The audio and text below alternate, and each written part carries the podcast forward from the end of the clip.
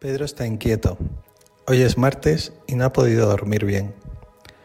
Ayer tampoco, aunque por un motivo bien distinto. En efecto, el domingo terminó el día pletórico de alegría. Jesús había sido aclamado por multitudes en Jerusalén, la ciudad santa. Jesús, como siempre, dijo a Pedro que se mantuviera cerca, a su lado, delante del pollino, pisando las palmas en el suelo, justo antes de que lo hiciera Jesús cabalgando, como correspondía al Mesías anunciado por los profetas. ¡Qué alegría! Después de tres años visitando pueblo a pueblo, a veces sin tiempo ni para comer, tras haber rozado la muerte varias veces, como en aquella tormenta en el lago, o de padecer innumerables calumnias por parte de fariseos y maestros de la ley, ahora se daba cuenta de que todo había merecido la pena. Pedro creía haber cumplido su misión de llevar a Jesús al trono de Israel. Pero del domingo al martes las cosas han cambiado mucho.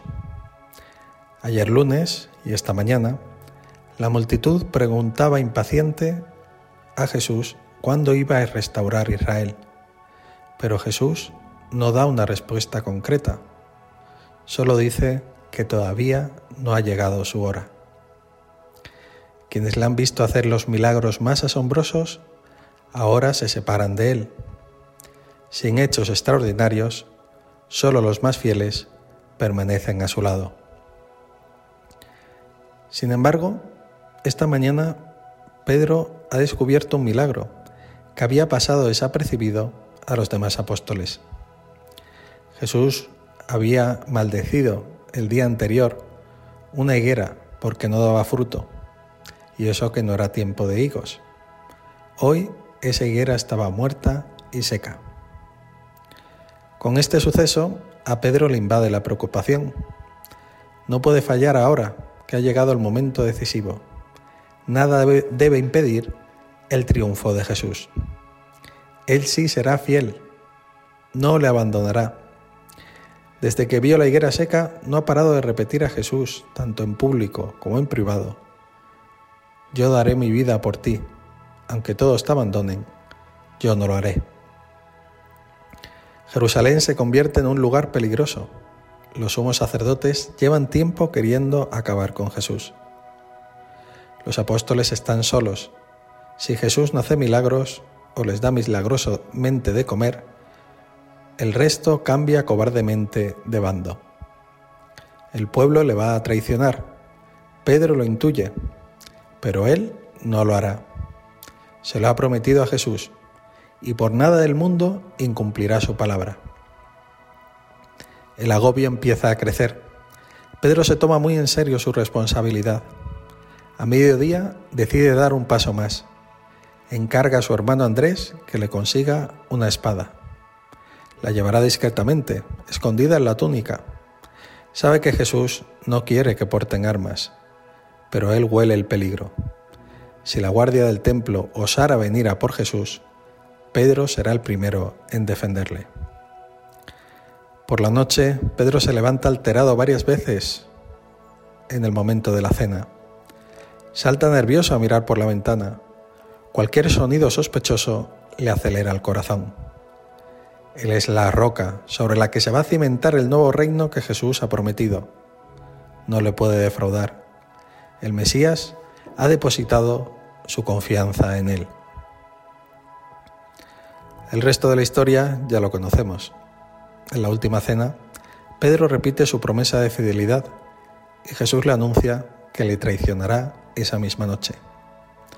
Pedro no se desanima y Jesús en el huerto de los olivos le da esperanzas diciendo, Pedro, he pedido por ti para que tu fe no se apague y cuando rectifiques, confirma en la fe a tus hermanos.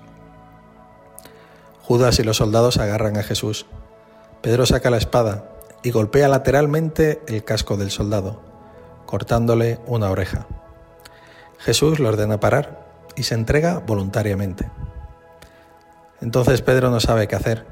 Al principio obedece y se encamina a casa, pero poco después da media vuelta corriendo hasta llegar a las puertas del Sanedrín. Los soldados no le dejan entrar y se queda fuera esperando. En cuanto salgan, se abalanzará para rescatar a Jesús, aunque le cueste la vida. Fuera, unos curiosos le preguntan qué hace allí esperando. Uno de ellos le reconoce. Él es quien caminaba junto a Jesús al entrar en Jerusalén. Pedro lo niega, no quiere problemas antes de que Jesús salga. Poco después, esa misma persona vuelve con otros que también le reconocen. ¿Ves? Este es el Galileo que siempre estaba a su lado. Pedro se asusta y lo niega dos veces más, jurando que no conoce al Maestro. Lo dice con tanto convencimiento que le dejan en paz. Cuando Jesús sale del Sanedrín con golpes en la cara y la mirada triste, Pedro cae en la cuenta de lo que ha hecho. Ha negado tres veces conocer a Jesús. Se derrumba y llora amargamente al escuchar en ese instante el canto del gallo. Pero este no es el final de la historia. Jesús resucitado vuelve a confiar en Pedro y le pregunta tres veces si le ama para que tres veces pueda borrar la culpa de su traición. Pedro cumple su misión, dará la cara una y mil veces por Jesucristo hasta morir crucificado en Roma, en la colina del Vaticano.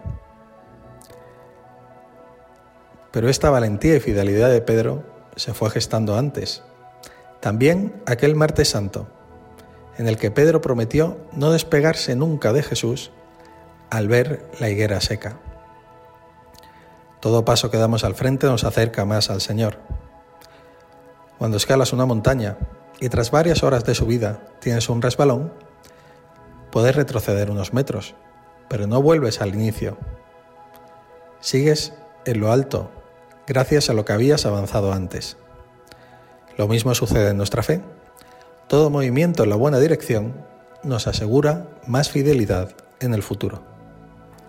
Por eso, esta Semana Santa, no pienses que todo será igual cuando termine.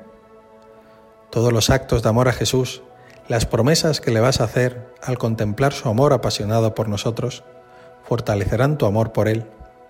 Lo harán más duro, duro como una roca.